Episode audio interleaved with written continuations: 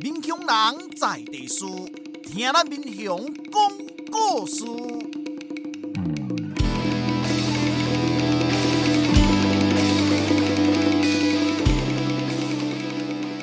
您现在收听的是《我的民雄朋友们》，我是主持人管中祥。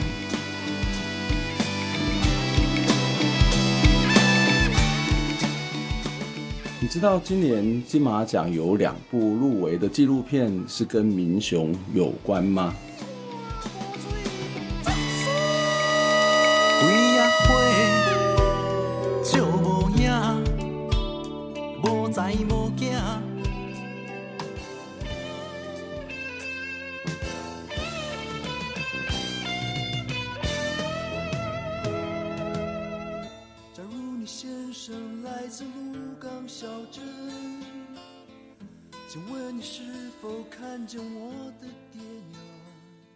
现在我们听到的这首歌曲是由罗大佑所演唱的《鹿港小镇》，里头非常有名的一句歌词叫做“台北不是我的家”。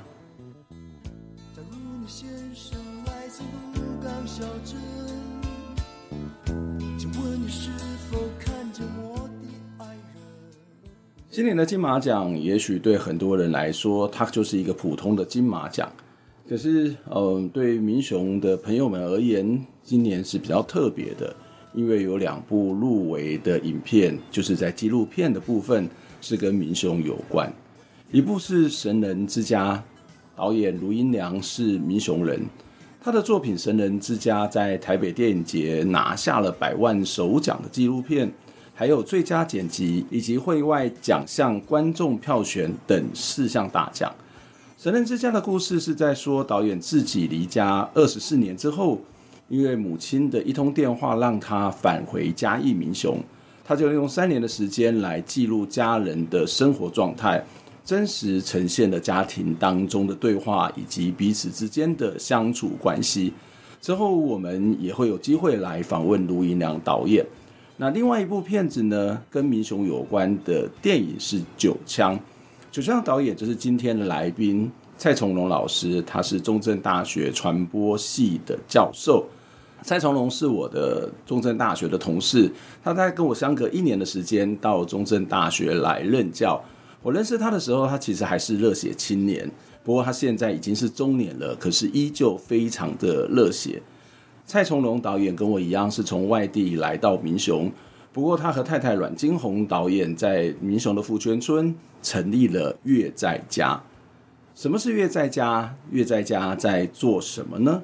为什么他要在教书的同时，蔡导仍然要拍电影，还拍了一部和逃跑外劳有关的纪录片，叫做《九枪》。九枪说了什么故事？为什么我们需要知道这些故事呢？接下来，我们就来听蔡崇隆导演的专访。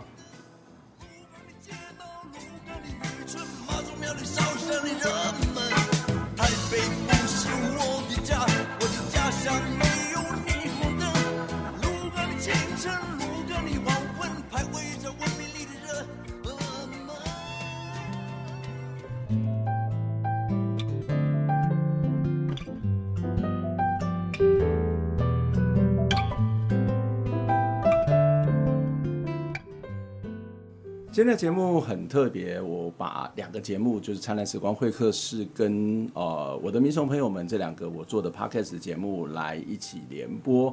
所以在今天呢，不管你是听我的民雄朋友们，或者是《灿烂时光会客室》，听完之后，你现在还可以再听另外一边啊，或者是你还没订的话，两边都给它订起来哦。那今天在节目当中跟大家邀请到的是我们的蔡从龙导演来跟我们谈他的作品《九枪》。蔡导你好，你好。呃，蔡导，我想先跟你聊一下，因为我们这两个节目一起来嘛，好，然后我的民雄朋友们，大家要去聊一些跟民雄有关的事情。呃，当然你在跟你谈民雄有关的事情，也不单单是只有在呃跟民雄这件这个这个区域有关，因为其实里面呃你也做了一个跟移工的工作，我们等下会请你来介绍一下月在家。不过我想一开始想要先请教你是什么时候来到民雄？为什么你会想要在民雄这个地方买房定居呢？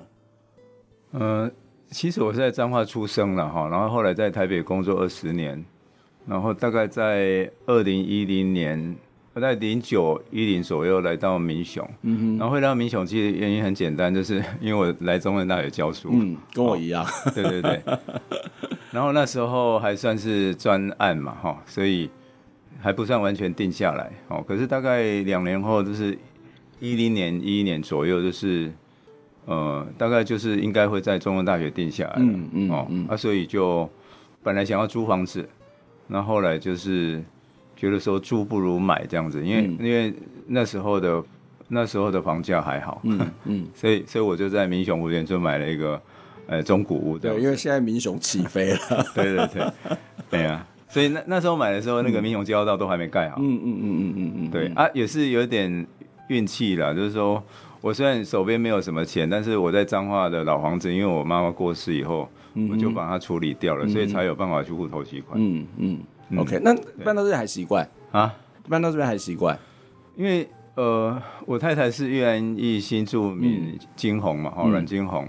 其实刚开始两年在学校住宿舍的时候，她很不习惯。哦，怎么说？对，像我我是还好，就是说对我来讲学校环境没什么，可是对越南人来讲啊，住在一个学校校园虽然很漂亮，然后宿舍也很很方便。嗯哼。可是跟他的原乡的那个感觉差太多了，因为他是在越南农村长大的，嗯嗯，所以他在那个整个规划很很整齐。对，这个这个蛮有趣的啊。中正大学 虽然在一个农村里面，但是一个遗世独立的建筑形态，一个遗世独立的空间。嗯嗯。可是你要想到，他们是农比较偏农业社会，他们人际关系是很紧密的。对，他们出去左邻右舍都随便可以打招呼的。可是你想想看，在我们学校书院根本没有啊。嗯。哎，然后。通常老师去上课，然后宿舍只剩师母。对，然后他跟那师母也不熟。对啊，有时候可能有文化差异在嘛。对，生活经验不同，要聊天的话题也会不一样。是啊，哦，而且学校里面其实宿舍还是有某种程度的管制啦。对啊，这管制当然不是说你不可以进来，而是你进来这个这个警卫可能是要关心一下。我觉得可能对。这种在像我们如果在那种比较集合式的住住宅，或者是那种公寓住习惯的人，嗯、或是在这种比较传统农村，这样应该都会不太习惯。刚来的时候，他刚开始嫁来的时候，他跟他是住在彰化市嘛，他离婚以后，他住在一个集合式住宅里面，嗯，哦啊，但是他出去的生活机能都很方便。OK，可是。嗯终身还有问题，生活技能不是很方便吗？有有，所以很多老师的午餐、啊、早餐、晚餐都吃全家。对啊，所以他搬到湖泉村以后就如鱼得水。嗯、哦，那边的阿姨啊。都对他很好，把他当女儿一样。然后有时候有一些农产品会拿来给他吃，嗯，就有点像他在越南的家乡那种感觉。嗯，所以那个人际关系、人际网络也比较密切，互动也比较好。是啊，我会觉得好像他住在湖园村那边比较人道一点。哦，OK。他住在学校里面太可怜了。那我们应该要从对有代表中正大学宿舍跟你们道歉。那倒不用啊，那个就是我我们这个家庭的特殊性嘛。异国家庭你要考虑到另一半的那种感觉。我是在都市。长大比较没差，嗯嗯嗯，对啊。那那搬到福泉村之后，为什么要成立月在家？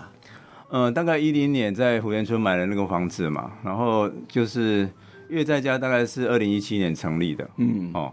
然后主要就是说，其实金红一直有一个梦想，就是说他想要有一个类似越南文化园区的一个东西，嗯、哦，可以推广越南文化、哦、文化园区，然后这个台湾跟越南文化可以多交流，嗯嘿、因为他一直有一个想法，就是台湾人不够了解越南人，嗯。嗯哦，所以才会产生很多的问题出来。嗯，哎、嗯欸、啊，他认为文化是一个很重要的面向，嗯、啊，我很支持啊。嗯，啊，我们当然没有钱去弄个园区啊，嗯、所以我们就租了一个，把自己的租的地方变成一个园区。不是，就我们住的是住的，但是 OK，越在家其实是个五十年的老房子。嗯，对。哦、那之前是岛国切点的林思涵他租的，嗯哼，然后也是我们介绍的。嗯。哦然后他退出以后，我们觉得那个空间很可惜。嗯，然后他就觉得说，哎，他可以把历年来买的一些国服啊、文物放在那边。嗯，他做一个小的展示空间这样子。嗯，所以这个就是约大家开始。然后刚开始就是跟新移民姐妹、跟义工一起布置的。嗯嗯，对，嗯。然后基本上，如果你问他在做什么，对，我会说他到这四五年来，他慢慢变成一个新住民的一个海外的娘家。嗯，然后义工的一个假日之家。对的感觉。我我觉得这还蛮重要的，特别是当我们我们我们其实也都是外地来，所以呃，在一个外地找到一个熟悉的地方，它事实上会在心灵上面或者在身体上面，你都会比较自由，或者会比较舒服。那特别你刚刚谈到有很多的新住民，他可能是从东南亚过来，那在这边人生地不熟。我之前听那个南洋台湾姐妹会的 podcast 啊，就是他最近上的，就是我我听到小娟他们在讲一个故事，就其中有一个姐妹，她其实也是刚刚来的时候，她每天都在街上做什么？找他的同伴，嗯，就是他可能有一个熟悉的人，但是他不知道住哪里，或者是他很少遇到他，所以到处买菜啊，然后到卖场啊，然后都是来找他的同伴。那有一天在这个大润发遇到了，他两个赶快紧紧的拥抱在一起。嗯，我觉得那个就是一个一种，不管是人也好，或是空间也好，它都是让人家有一种亲密安心的感觉。嗯，对啊，嗯，其实我我很强烈的感觉就是说，对他们来讲，用家乡话，用母语。讲话聊天，嗯哼，然后一起做一些事情，嗯，哦，像像煮东西，或者就是反正就算不做什么，一起坐着聊天，嗯，都是很重要的，对，那种人际活动，这个是我们台湾人比较难理解的。嗯，那乐在家有一点提供了这个空间，嗯，所以通常就是呃，可能晚每天晚上下班后或者假日的时候，嗯。那边就会有很多姐妹或者义工那边，尤其是义工朋友这几年很多，嗯，因为台湾的义工越来越多了，嗯，是。讲到越在家，其实呃，蔡导在过去的作品当中，其实很多都是跟比较争议性的啦，例如说可能比较政治性的一个影片是郑南龙谈郑南龙的这个故事，那个没有人知道啊，没有人知道，没有人知道是我拍的。好，没关系，我跟你 大家讲，郑蔡从龙拍过郑南龙的影片，大家有机会要找来，YouTube 上面有嘛，对不对？郑南龙基金会的，对对对，他们的对算版权的。所以，我算是你少数的知音啊，知道你拍过这一部片子。那还有包括像死刑的问题哦，那这也很多，或是包括邮政这种环境污染的问题，或是劳工的问题。那当然，另外一个系列就是跟移民有关。好，所以你曾经过去拍的移民三部曲，或者是阮经宏导演，他事实上也拍过有关于外籍婚姻或者是移工的这些故事哦。我我想要请教你是是为什么开始关心这个移工的移工移民的问题？是因为跟呃阮经宏导演认识之后嘛？还是你本来就很关心这个问题啊？就是说，如果看我拍片的轨迹啊，就是我、嗯、我从公司开始拍纪录片嘛，最早就是你说的苏建文案、岛国杀案纪事哈，嗯，司法人权的，卢正案呐、啊，然后卢正案，嗯，但是在呃那三四年里面，我拍了大概八部纪录片，其实司法人权只是其中一部分，哦、嗯，像 RCA 奇迹背后是环境跟劳工的。那大概在零二年、零三年的时候，我注意到那个新移民的议题，嗯，哦，越来越火热。二零零二年的时候，对，大大概其实大概零一零二年就注意到了。然后那时候其实我查资料，越南新越南新住民，哦，嗯，每年以一万人的速度嫁来台湾，嗯嗯嗯，哦，在在如果在现在来讲是觉得有点，我会觉得有点不可思议。在当时我也都吓了一跳，嗯、这样，哦，就我们每年多。多一万个越南的，只是单纯的从越南嘛，还不包括柬埔寨，只是越南而已，哦、嗯。因为我那时候做越南新娘三部曲，就是有调查了一下，嗯，哎，啊，我就觉得这个是一个很奇特的社会现象，但是我们社会没有在讨论这件事情，嗯哼。然后通常如果说媒体有报道，都是负面的，嗯。然后我就觉得很奇怪，如果他们嫁来嫁来不是，就是说嫁来状况不好，然后老公不好，然后。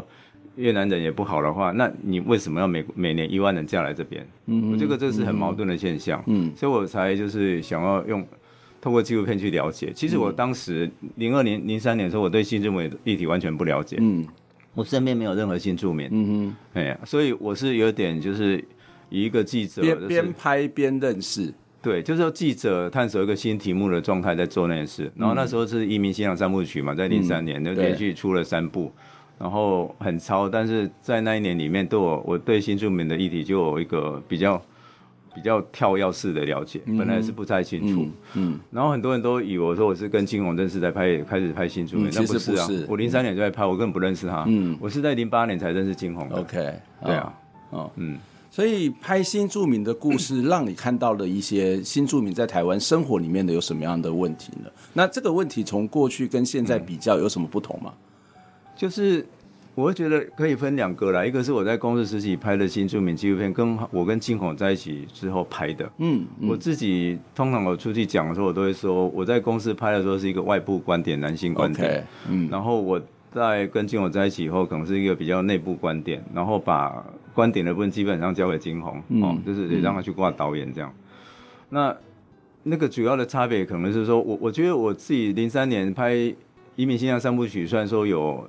算是对这个议题有蛮多了解的。但是后来跟后来跟金红在一起以后，我真的在这个族群里面，我每天跟他们相处，哦，他的姐妹或者是同胞会来，就觉得说跟我在记者时期，呃，接触他们了解，好像真的有一些东西就是一个刻板印象，然后或者就是说我真的了解还不够深入。即使你觉得已经对他很熟，但是其实是不深入的嘛。对我，我可能比一般台湾人了解。对，就说以当时我作为呃《移民信仰三移民信仰三部曲》的导演来说，比比人家了解。那但是我觉得好像其实还是有限的，而且基本上也就是在帮代言吧。哦，可是到《四分季》的时候，哦，跟金鸿一起合作的时候，我制片他导演的时候，我都觉得说。他们自己有一些想法，就让他们自己去讲吧，我不用代言的。嗯，哦，然后，然后有些东西其实是还蛮细腻的。他没办，不是你，不只是说好像夫家对他们不好，然后哦，我我们台湾对新住民的政策怎么样的问题，有一些东西其实是还蛮细腻的，是发生在每日的生活里面，嗯，的一些可能不经意的压迫。然后他可能就会带来一些误解跟冲突，而且那样的一个不经意的这种互动，我们所谓的局外人他未必能够感受得到。对啊，然后最最基本的就是因为我又在家常会有他们的朋友来聚餐嘛，同胞来聚餐，然后我当然也会一起在那边吃。嗯，那常会听到他们讲到一些生活上或工作上的问题哦，比如说义工朋友就会讲到说，比如他们工厂的老板啊，就是。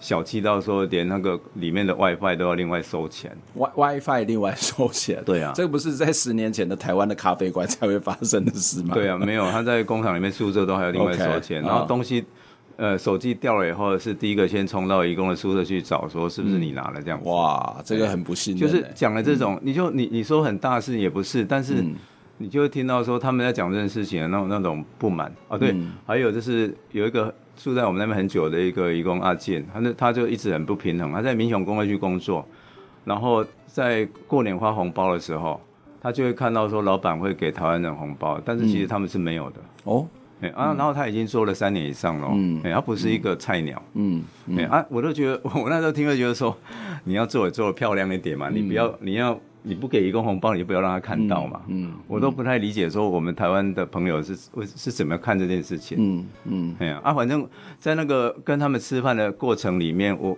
一方面我我会听到这些哦，我在拍公司拍纪录片的时候没办法听到一些小的东西，但是它就是很具体的例子，嗯嗯、就是说我们到底有没有歧视这件事情，就是不不攻自破。嗯，然后然后还有一个就是说我每天在跟他们吃饭的时候，他们都在讲越南话，嗯、啊，有时候我是透过监控去了解什么事而已。所以我同时也在体验一个文化差异跟文化少数的感觉。嗯嗯，哎，我觉得我每天都在出国的感觉。这个文化差异的这种感觉，哦，我之前有在世新的时候，我们开过一堂课，叫做呃文化实习。嗯，然后我们就会让学生到不同的文化团体去实习，去待了大概一个一百二十八小时，甚至更长的时间。嗯，然后有一个同学哦，他去同志咨询热线。就是到一个同志团体去，大概实习很长的一段时间，然后我们在过程当中会请他回来跟我们讨论嘛。那他他就会突然间讲说：“哎、老师，我我到那个同志团体哦，然后呃去几天，我就觉得我被歧视了，我就感受到歧视了哦。”我说：“怎么样啊？是怎样？他们歧视你？他到底对你做了什么？”他说：“没有没有，因为他们。”在里面都是讲一些同志会讲的东西，嗯，然后他们的生活模式跟我不一样，因为我是一个异性恋。那我看到同性友在那边那个环境当中，我觉得哇，那个压迫感很大。他可能不是真正的歧视，可是那个在心理的状态，那个环境的状态，就会让他感觉到有点格格不入。嗯，所以呃，有时候他不见得是真的要去排斥你，或者是觉得要隔离你，但是我要去考虑到那个不同者、不同的这个对象的一种心理的状态嘛。对啊，你讲的这个例子就是类似我的感觉嘛，嗯、就是说。很多台湾人、台湾丈夫哈会怀疑老婆跟同乡来讲越南话是在骂他，哦，自己会想那个。啊，OK。啊啊啊，自己会脑补进来，然后我就会想说，我在那个他们在吃饭聊天，全部都在讲越南话嘛，哦我听不太懂，我有时候也会就觉得说，哎，我太太是不是在讲我这样？嗯嗯，我就觉得自然会放弃，但是有时候是心里有，那有时候就好像在讲我，问我太太说，哦，我太太又说不是，她在讲什么这样子？哎，我就就对啊，所以。所以那个感觉，那种怀疑、怀疑的感觉，或者说被孤立的感觉，嗯、我只是一个吃饭场的这种感觉，我就会想到说，整个新住民或移工的族群，他在台湾哦两千三百万的比例，不管怎样，他们虽然人很多，他们是一个小小比例，他、嗯、在整个台湾的那个整个大族群的相对来讲，那他们应该也觉得很孤立，或很怀疑台湾人到底是怎样。嗯，哎、嗯嗯，就是对我，彼此会怀疑啦，常常会有一些彼此怀疑、彼此的不信任。对，因为这个彼此的怀疑、不信任，或者是某种的恐慌，是来自于我们的无知。嗯、无知不是你很笨的无知，而是我们对对方是不了解，还有我们的没有自信。对，OK，这也是一个问题。嗯、我们常常没有自信，也会这样。嗯嗯嗯，嗯，对，所以这其实就是你在越在家，在这样一个空间里面。其实虽然感觉是在提供一个空间给这些呃新住民或是移工，他们有一个可以休憩或者好像回到自己的母国的那种感受，嗯、可是，在那个过程当中，你自己也学习到非常的多的东西。对啊，就好像我们做研究或做记者，嗯，或做纪录片，我们要去做田野调查，有没有？我觉得我每天都在做田野调查，没错。但我不是故意的，嗯，我不得不，因为我就生跟生活在他们的社个社群里面，嗯，然后也因为这样有一些感受，可能就比一般台湾人来的比较深吧，嗯嗯嗯。我们接下来想要再谈谈你的这个新的作品《九枪》哦，那《九枪》当然是在讲这个呃，当时的有一位几年前的逃逸外劳、逃跑逃跑外劳阮国飞的故事哦。可不可以先请你跟我们谈，稍微谈一下这个阮国飞当时呃发生了什么事情？你刚刚听到阮国飞的故事的时候，你自己的心情的感受是什么？特别是你长期的拍了很多跟移工移民有关的故事，甚至也常常跟这些移工移民在一起，嗯。对，应该你也知道，就是我们一二年拍了《失婚记》嘛，然后一六年有拍《再见可爱陌生人》。对，那基本上就在讲呃非法移工的故事，嗯，只是那个基本上是在农业农村里面，嗯，他们可能是有的从工厂跑出来，或者说呃从家庭不做看护跑出来，然后在农村里面或者在高山的农园里面哦，在在做这方面的工作。嗯哼，那。在在拍那一那一部片的时候，其实就接触到很多的非法移工，然后大概知道他们的想法了。嗯嗯，哎，然后我跟包括金红都会，他自己虽然说拍的是同胞，但是因为他是嫁过来的，嗯，对那些来工作，他其实了解还是有限。嗯，其实那部片对我们两个都有工作过程，对我们两个都有蛮大的成长。嗯，我们比较说知道说来工作的这些越南新住民，当然可以推到就是说其他国家的。我说错了，移工哈，推到其他国家的移工身上，嗯、就是说他们来这边的一些心路历程，还有就是说他们的处境，还有他们目前他们碰到一些问题是什么。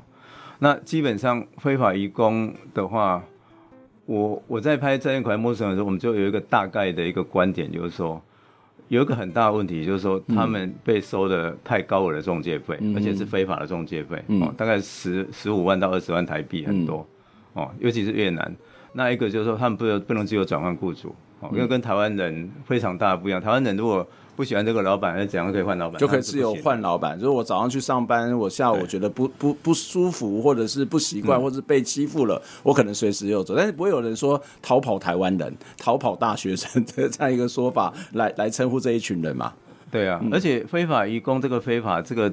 标签真的太沉重了啦，嗯嗯嗯，因为如果说对法律有点了解的话，就是知道说他们那个所谓非法是违反了行政法，嗯，他们没有合法的工作证，嗯哼，哦，按、啊、那个性质其实类似说我闯红灯，哦，嗯，然后那样的行政法的性质而已。嗯、但你闯红灯，你顶多只会被罚款嘛，嗯，你不会被警察当街去缉捕，像抓通缉犯一样压在地上嘛，嗯，对，嗯，所以。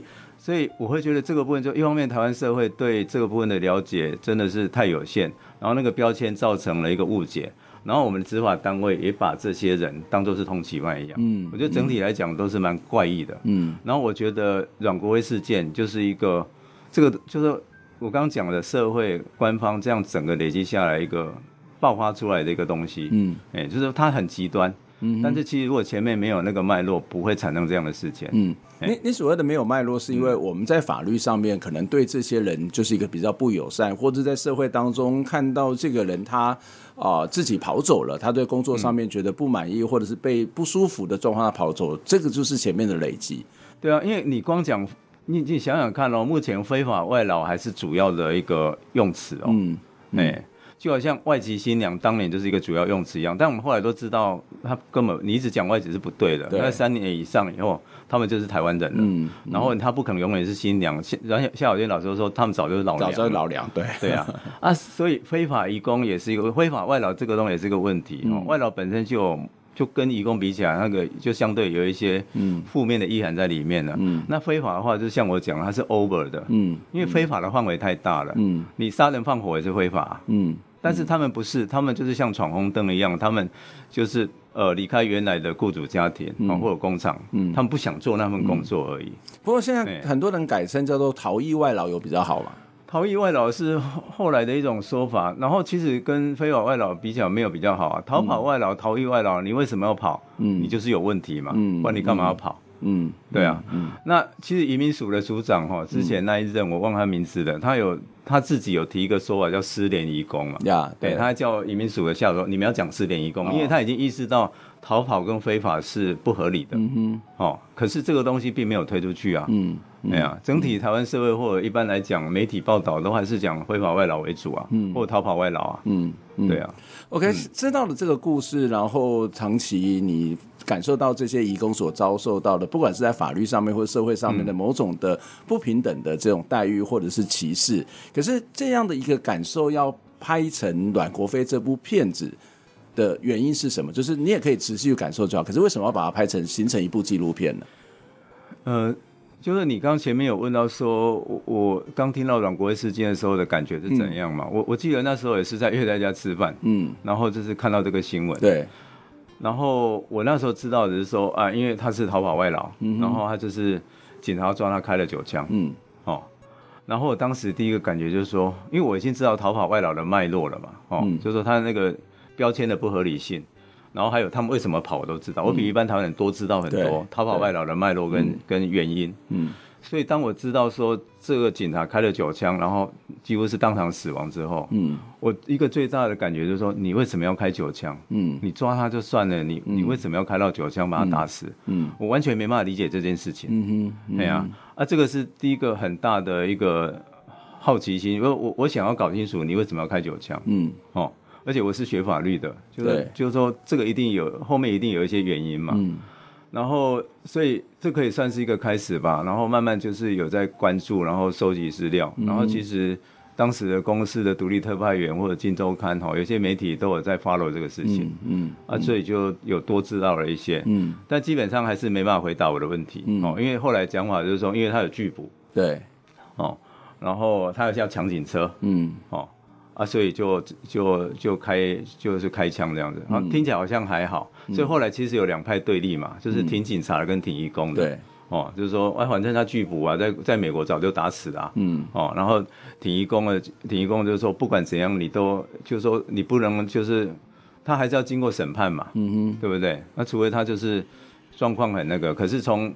监视器从当时那个救护车上的的监视器、密录器，已经看不出来到底有什么样的冲突过程。嗯，嗯哦，因为看到的时候他就坐在车旁边。嗯嗯，哎呀，嗯，啊，反正对我来讲一直是个谜。对，哦，然后大概一直到呃，但是我我就觉得，我就决定说这个事件我想要多了解，所以我就开始呃跟公司的摄影记者张志龙有一段时间就是，嗯、就是说他。因为他还他们还是有在 follow，嗯哦，然后譬如阮国飞父亲有来，对、哦，我都就是都有在关注这件事情，嗯、然后然后我就觉得说，哎，我们有没有可能就是来做个纪录片？嗯、哦，那张志龙也有、嗯、也有那个意愿，因为他觉得这个事情，嗯、他也想要继续关注。嗯，啊，我在其实我基本上中共那么大的工作，我除非说真的有余力，我不见得会想要在做纪录片，因为我现在的主业其实是教书，嗯，嗯。所以所以就是除非说我有。伙伴，嗯，他愿意投入，而且而且基本上这个事情大部分在北部。呀，所以其实张志龙的一个家愿意一起合作，他其实是第二个起点。呀，哦，就是我我开始能够累积一些，所以所以我们可以看到有一些契机出现了，然后再加上你自己的关怀，然后你还有一个要去追求一个所谓的当时到底发生什么样的状况。我我们先休息一下，我们再回过来谈，在这部电影当中，它事实上呈现了当时这个警察的。这个所谓的密录的情况，然后也把这个画面蛮清楚的公开给大家看哦。哦，嗯、我们先休息一下，待会再回过头来讨论。接下来我们要听一首歌，是由这个呃收录在《我不想流泪》的这一张专辑，这个是由呃南洋台湾姐妹会他们所发行的一张专辑哦。那呃唱的这首歌是《日久他乡是故乡》，由陈冠宇在二零一七年重新混音，由吕氏玉印所主唱。天黄黄，地黄黄，无边无际太平洋，就若世上有思念，出路在何方？天茫茫，地茫茫，无亲无故靠太冷，月光光，心慌慌，故乡在远方，风有伴，柿子伴，处处角落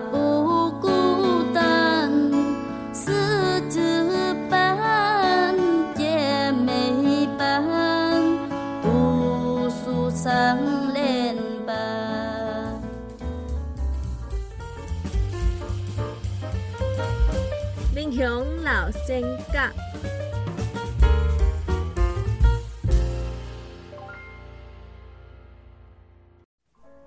何鸿时，民国十四年出世，民国七十七年过身，享年六十三岁。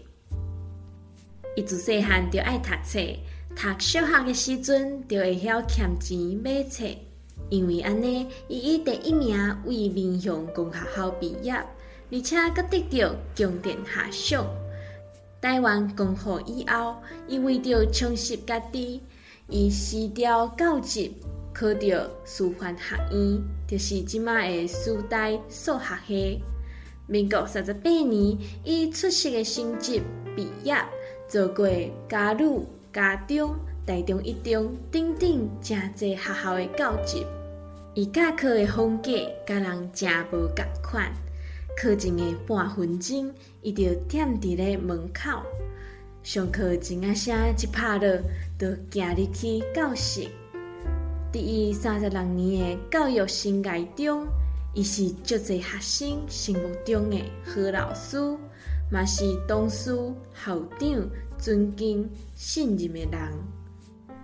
伊退休了后，要去日本、欧洲、美洲的足侪国家旅行。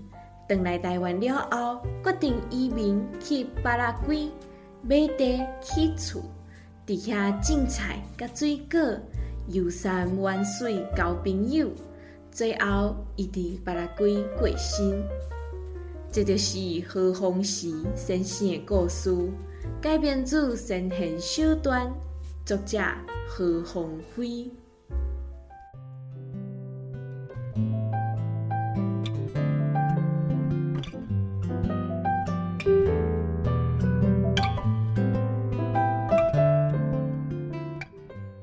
欢迎回到我们节目的现场。我们今天的节目很特别，我们邀请到蔡崇隆导演来跟我们分享他的最新的这个纪录片《九枪》。而我们这一集的节目呢，会在灿烂时光会客室，还有在呃我的民雄朋友们两个节目当中来自呃这个联合的播出。呃，蔡导你好，你好。呃，蔡导刚刚也跟我们谈到这个这部片子，其实你一直在做一个追寻嘛，对不对？嗯、追寻就是除了你本身关心这个移工的议题之外，另外追寻就是哇，那它到底发生了什么事情哦？所以影片里面其实看到了非常。我觉得比例蛮高的，这个有关于阮国飞当时被枪击的画面，而且这个枪击的画面你在影像处理的时候，你一开始给我们看一点点，然后越看越多，越来越多，然后这个影像在不同的阶段当中啊、呃，它会是一个转场，是一个串场的概念。所以你你为什么当时会觉得那个真相对你而言是一个很重要呢？就是前面有提到说，呃，当时一开始就是想要了解这个事情到底怎么回事嘛，嗯、因为其实真的。心理上很这很奇怪，嗯，然后还有就是说，呃，也有公司的朋友愿意一起来来做，所以就跟国议会提了一个案子，嗯哼，然后等于拿到第一桶金之后呢，我就开始认真要看要怎么做这个东西，但其实很困难，嗯，因为当时阮国威的影像就只有电视新闻上面那个一点点，对，就是他在救护车旁，他在警车旁边的画面，嗯，然后我其实曾经想要就是。我我当时的提案其实是不止阮国威，还有黄文团。嗯，黄文团也许后面有机会再谈。嗯，是是两个失联义工的，对，是另外一个义工的故事了。对对对，嗯、但是在酒汤里面也有带到。对，然后、嗯、然后阮国威这个部分就是说，因为没办法知道到底发生什么事情，所以我本来是有点想要在那个枪击的过程是用戏剧重演的方式，嗯哼，我想要用阮国威的第一人称的视角，然后去去去重重建，就是说当时到底就就我所知道资料去重建，就是说当时他被开枪的过程，对，哎，然后也写到也写到国威会企划组里面去，嗯嗯，然后也然后开始也做一些其他的采访相关的采访，可是。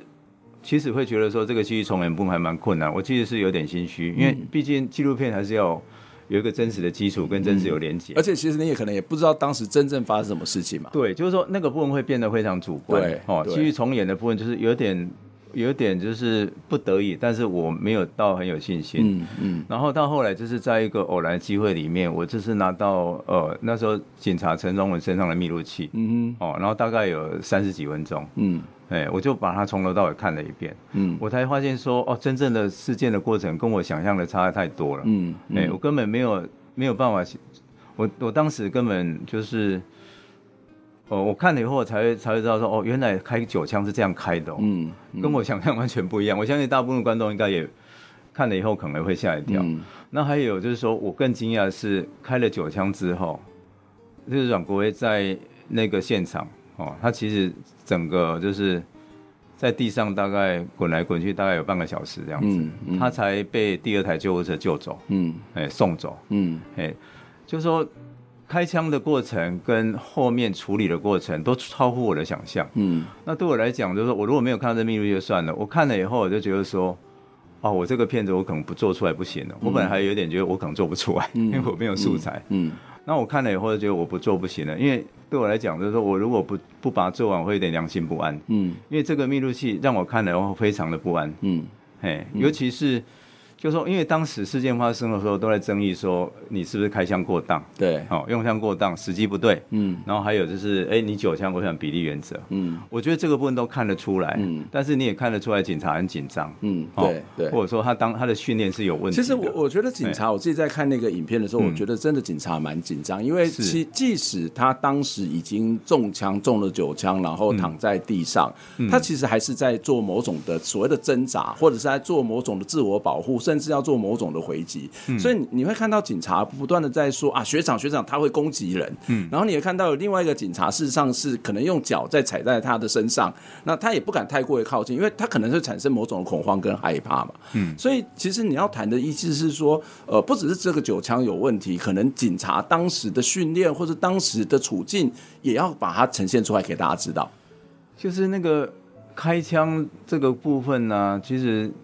尤其是从密录器来看，你会觉得好像有点在看那种讲有点残酷，有点像电玩的那个射击游戏。对，哦，就是其实其实这个开枪人只是想要让他停止动作而已。嗯嗯嗯。哎，对方基本上应该看不出来对他有什么危害，嗯、对不对？嗯。然后还有后面后面的部分就是说，其实我们通常都怪这个开枪的原型嘛。嗯。哦，就是一直在争在，就是说到底他这样做对或不对。嗯。可是对我来讲，我看了密录器以后。开枪的远景当然有问题，嗯、但是他有他个人的紧张跟他的训练的问题，嗯、这个都不是他完全他个人的，嗯、就怪他个人就可以解决的。嗯、但是后面发生的事情，后面的事情你会看到说，现场其实来的越来越多人，嗯、最多就因为到十几个人，嗯、然后有围观的民众，然后警察来了至少后来有一共加起来大概有三批，嗯、包括他的副所长、主管都来了。嗯但是你可以看到，就是说，基本上那个陈忠伟好像还是个人在面对这件事情，嗯、其他人就是有点在旁边看热闹的。嗯，这个是我没办法理解的。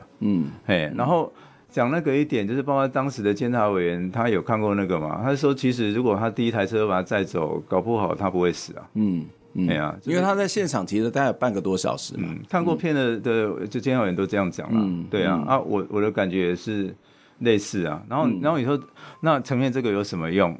对我来讲，就是我说我这这这在这十年来，我一直在这个移民工的脉络里面嘛。嗯、基本上，尤其是移工，他目前的人权状态，我都说是台湾人权版图的边缘嘛。嗯、然后我们台湾社会，你说他，我们说我们在歧视他们，我们也没有人要承认。嗯、哦。可是我觉得就是一种集体漠视或无视的状态嘛。嗯。嗯然后我觉得那个密录器后面产后面那个现象就，就就是说后面那个那个画面。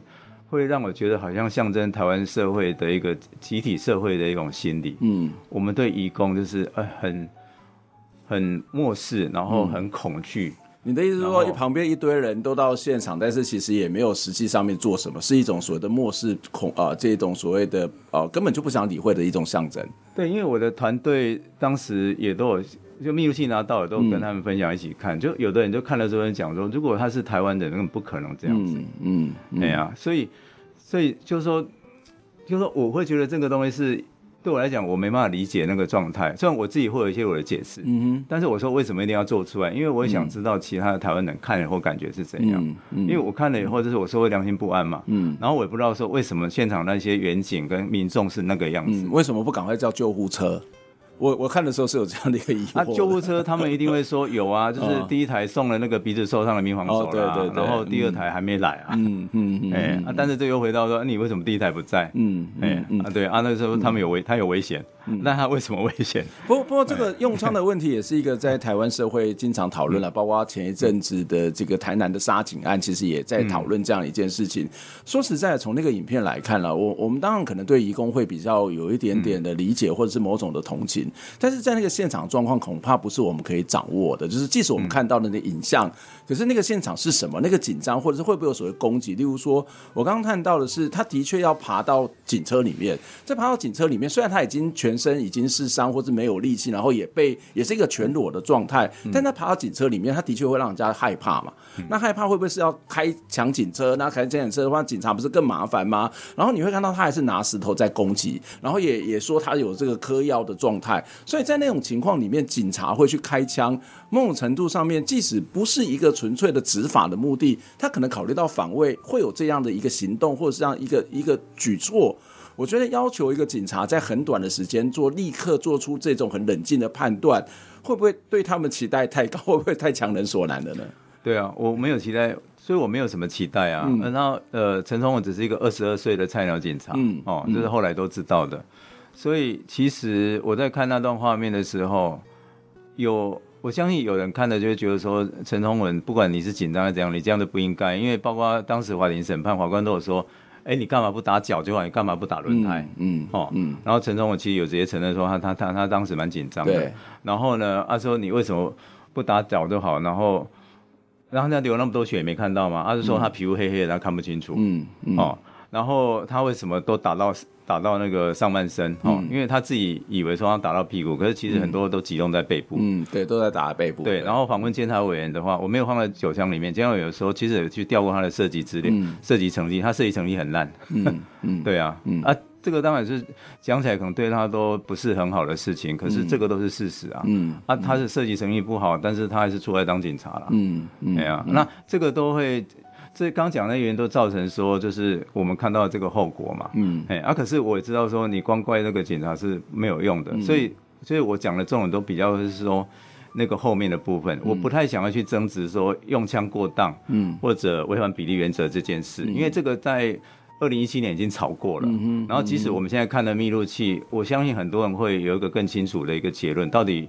到底有没有违反比例原则？让大家自己去看嘛。嗯、但是在我这个纪录片，我不想去争这件事。嗯，嗯我之前访问过，因为阮国飞的事情，我访问过警察，嗯、一个年轻的警察，嗯、他说他们其实在过去训练的时候，其实就是开枪打靶射击。对，那打靶射击事实上，他他看到那个呃诚信警员的这个动作，就跟他打靶射击是一样，就是一直打，一直打，一直打，然后连续开了好几枪。嗯、那他会说，我们在训练过程中很少会去把对方当做是一个人，或他会有什么样的回应，但是你就会一直在训练这种开枪。所以我觉得有时候他可能还要回过头来，到底我们的警察的养成过程是什么？就是这这个只是也也也也许是之后可以再去讨论的一个很重要的点吧。是啊，你你讲这个点本来是我觉得我骗子想要多处理的，就是警察的养成过程。嗯、因为我访问的警察一样，他的学长一样讲到说，他们只有打靶的训练，对他们其实没有生命教育。对。他啊，对我来讲，我听到是很吓人。甚甚至，对你警察开枪，然后你把人当靶子，就算他是罪犯，也不应该啊。这个到底是怎么回事？嗯，我听到其实是很吓人。嗯嗯嗯，对啊，嗯，甚至我认识一些做做外事的，他们其实对于移工。他们的处境这件事情也都没有太多的在这些教育训练上面是有谈到啊，比如说为什么会逃跑，那他们的在所谓的逃离的这个状况、身心状况、制度状况、法律状况是什么？事实上，在这个部分，在我们的教育当中也很少很少提到。那、啊、这个就是另外一点，我更同情警察的、啊，嗯，因为我有访问外事警察，嗯、外事警察就是连他们训练里面对移工的部分也都不多了。对，然后派出所远景我也更更少了。派出所远景几乎是没有啊。对。然后我也访问过派出所的主管，他说他们根本就不想抓义工，嗯，因为根本没有让他们对没有这方面的教育训练，他们对义工的了解很少，他们就是可能人家检举，然后他们就去处理这样子，嗯，哎，然后有然后有的义工像越南义工都跑得很快，嗯，哦，那追捕过程里面可能连警察自己都会受伤，嗯，哦，因为他们跑也不是说为了。就是为了去故意去对抗警察，他们跑就是我片里面有嘛，他们跑基本上只是。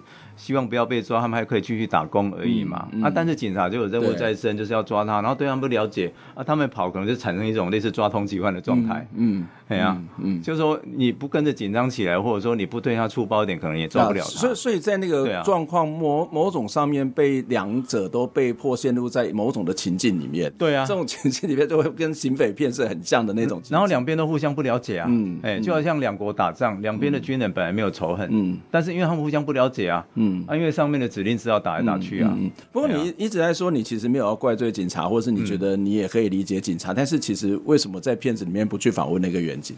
对啊，因为有看过的，有看过的朋友问说，哎、欸，为什么不访问陈？对啊，你要让他当事人也是可以做表达的、啊。对啊，嗯、因为这个回到一个，就是我在做纪录片访问的时候一个基本原则。嗯，我我如果说大概可以猜到他要讲什么的话。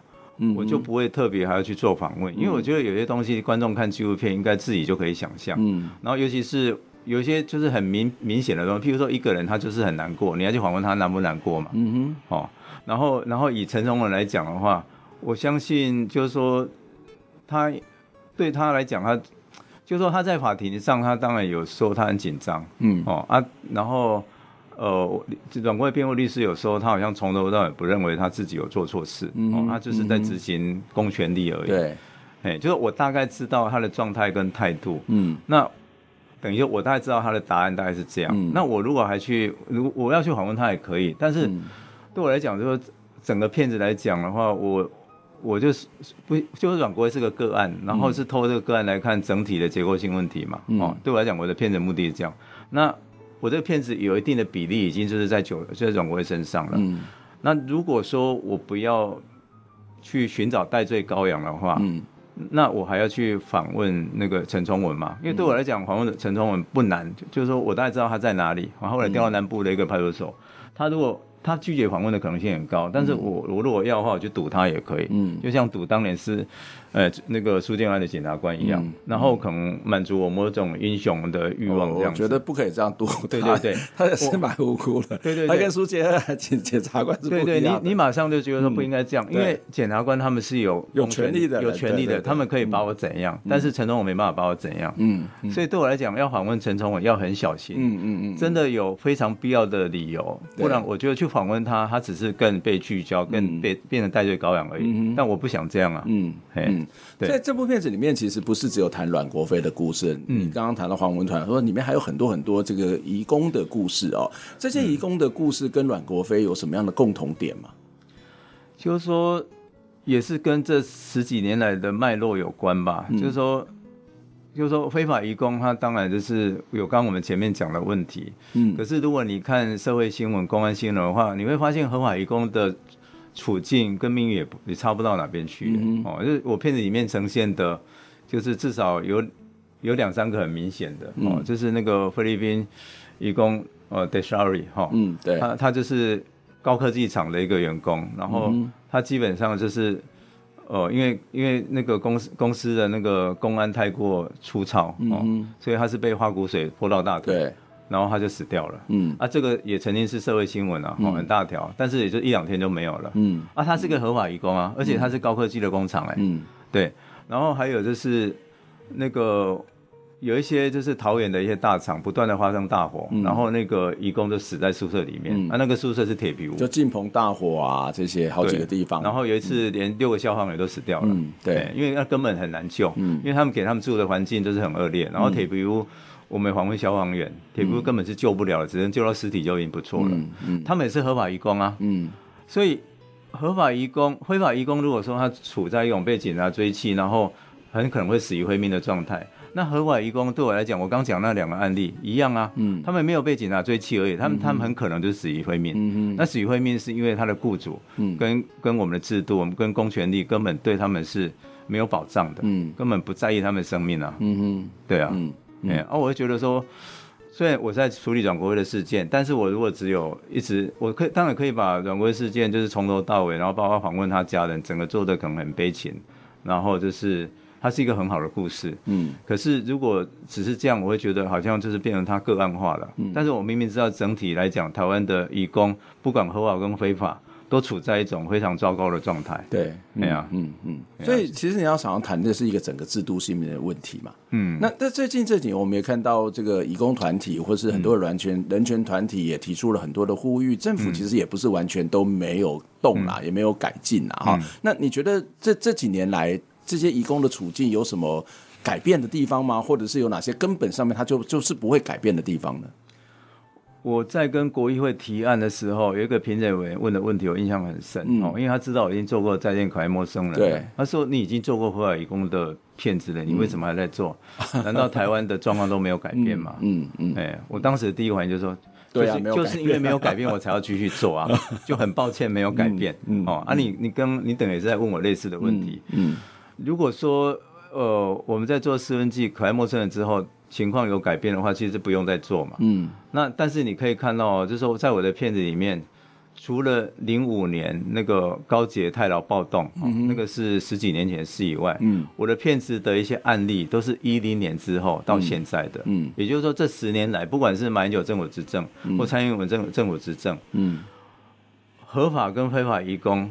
他们基本上他们的人权状态就是很很边缘或被压迫，嗯，然后他们生命就是随时处在一个很糟糕的状态里面，嗯，哦，就是很危险的状态里面，哈、哦，然后这个问题就是说，你当然可以说台湾的劳工好像也好不到哪边去啊，嗯，哦，但是台湾的劳工状态，就是说在公安的部分，哦，或者说在呃劳动权益不一样有受到剥削，嗯，那我必须说，为什么移工的问题？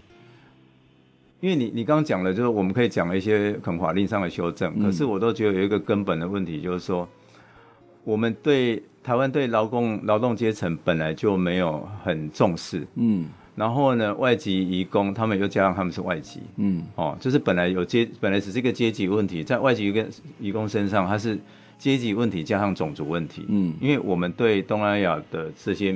这些国家，我们就是有一种，我是不说歧视了，至少是一种漠视或无视的状态。嗯，嗯，那这两个加起来，都会造成说，我们虽然有一定的法令的在那边，但是，但我们的基本心态并没有太大的改变。嗯，哦，然后是这样说，就是说，在劳动的部分，我们本来就有一点阶级的压迫在那边了。嗯，哦，然后他们只是就在这样种族的问题而已。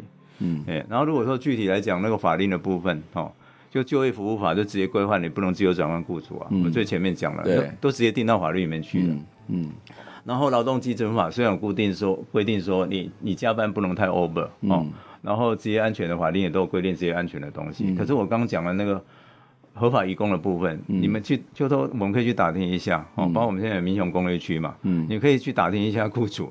嗯，移工他们加班的时数绝对是违超过劳基法的。嗯哼，但是大家都睁一只眼闭一只眼了，因为他们就说因为移工爱加班了。嗯，哎，嗯，那可是你加班过头，你容易，你如果产生，就人人不是机器嘛，你总会累啊。嗯，哎，啊，如果产生公安意外，那有的雇主又不见得会愿希望会愿意照法规去处理嘛。像里面有一个三勇铁工厂，嗯，有一个泰国义工叫叫拜伦。对，哦，我片子里面。没有出提到，但是我片尾字幕有提到他，因为他也是让我印象很深刻的、啊。